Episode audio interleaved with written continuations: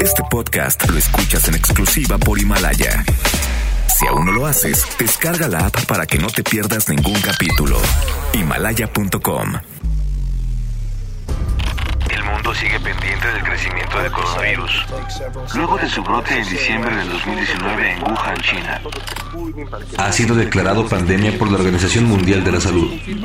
Es el reto a nivel global más importante y decisivo de este milenio.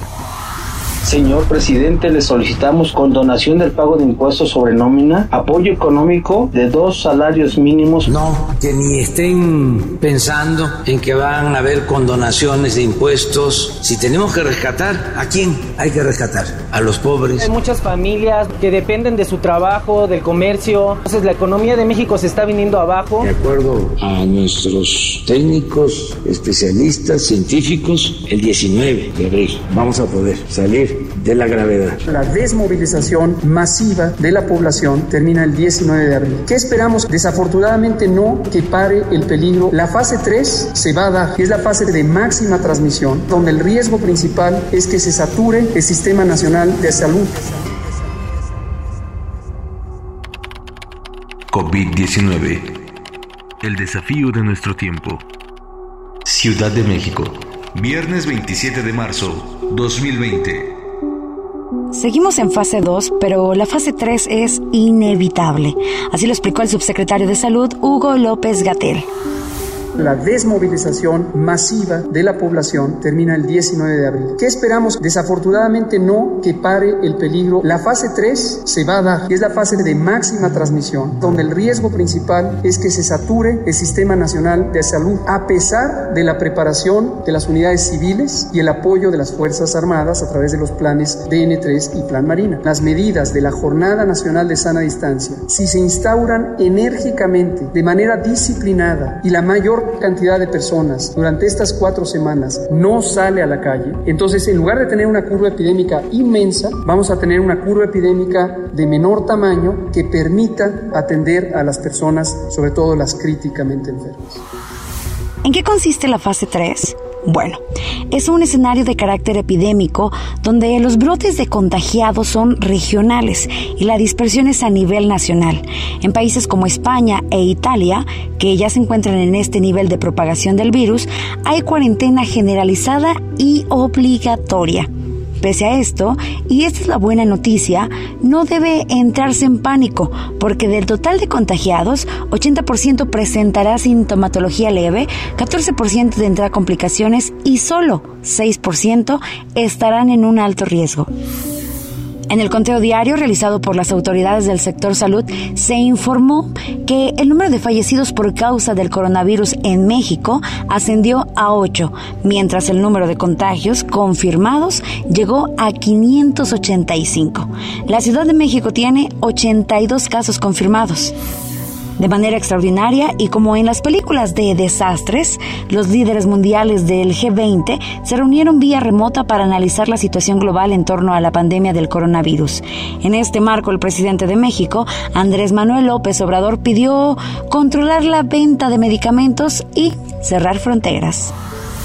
Las grandes potencias, las hegemonías, tienen que ayudar para establecer una especie de tregua, que no haya cierres de fronteras con políticas arancelarias unilaterales, que no prevalezcan los monopolios comerciales, que no se use el precio del petróleo para afectar la economía de los pueblos. Los efectos del COVID-19 en el mundo. A nivel global, Nueva York se coloca como epicentro de la pandemia y suma 385 muertes por coronavirus, 100 en un solo día.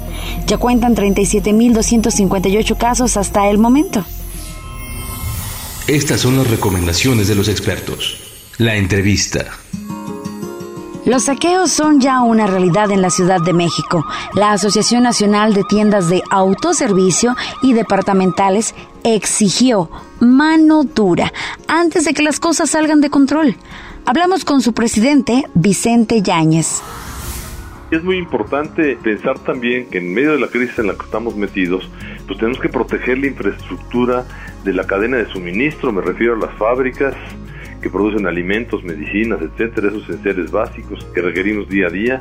No nomás esas todas, ¿verdad? Pero en particular cuidar que esa cadena de abasto no se vaya a romper.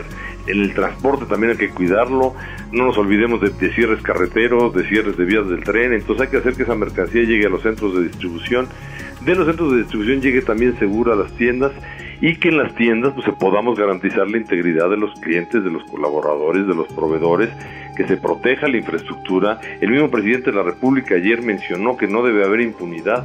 Tenemos que ver de que se aplique la ley bien con esto para que no sea un incentivo a hacerlo, ¿verdad? Los sitios para comer, desde la fonda al más exquisito bistro, también tendrán problemas. Francisco Fernández, presidente de la Cámara Nacional de la Industria Restaurantera, solicitó apoyo en realidad ya cumplimos 10 días con una caída en ventas auténticamente picada libre, ¿no? Tenemos un tema de que pues, se vino una caída completa y los restaurantes al no tener clientes tuvieron que cerrar sus instalaciones. En ese momento tuvieron que cerrar sus instalaciones y los que están abiertos pues, tienen caídas del 60-70%. Mira, la parte de comida para ayudar sí ayuda porque yo he escuchado mucho y estamos haciendo muchos esfuerzos como cámara en proporcionar datos para que los restaurantes que estén pasando por una de estas crisis tan agudas tengan la manera de vender al público de manera directa. Pero en realidad algo también que quiero decir es que no es la solución, vamos. Sí, claro que ayuda, pero no estamos hablando de más que de darle una ayudadita como gremio, porque no todos los lugares están preparados para hacerlo. Y aparte no es lo mismo, siempre hay platillos que no aguantan el mismo tiempo. Por otra parte, un sondeo revela que los precios del gel antibacterial y cubrebocas se han disparado hasta un 100% debido a la contingencia por el COVID-19. Pide la Procuraduría Federal del Consumidor denunciar abusos. El bajo mundo del coronavirus. El básquetbol y el fútbol americano se pusieron la camiseta para enfrentar al coronavirus. La NBA lanzó una comunidad global y campaña de compromiso social para compartir información en relación a la salud y bienestar. Quieren reunir 50 millones de dólares para ayudar a las familias necesitadas. Mientras tanto, la NFL, a través de 10 organizaciones que combaten al COVID-19, aportó 35 millones de dólares para taclear al coronavirus. The Beatles está en todo y aunque este año se cumple medio siglo de su separación, siguen presentes en el inconsciente colectivo. Por ejemplo, la clásica I Want to Hold Your Hand se convirtió en un himno a lavarse las manos frecuentemente.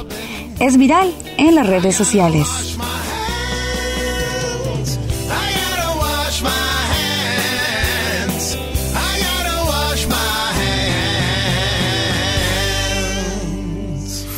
Y nunca falta alguien así. Un hombre en Tlaquepaque, Jalisco, vendía supuestas vacunas contra el coronavirus que, según él, el presidente López Obrador había repartido a 10.000 miembros de la Guardia Nacional para que no se enfermaran. Cada una la daba en dos mil pesos. No se deje embaucar y haga caso solo a la información verificable. La recomendación musical. Cerramos el podcast de este viernes con las recomendaciones usuales. Lávese las manos con frecuencia y mantenga la sana distancia. Quédese en casa. Lo queremos dejar de buenas, así que le recomendamos una canción sobre la belleza de estar vivos y la gratitud que merecemos a todas las especies. Life is Beautiful, interpretada por Vega 4. Nos despedimos recordándoles que nos escuchen mañana con un podcast nuevo para permanecer con la mejor información sobre el COVID-19. Cuidándose ustedes, nos cuidamos todos.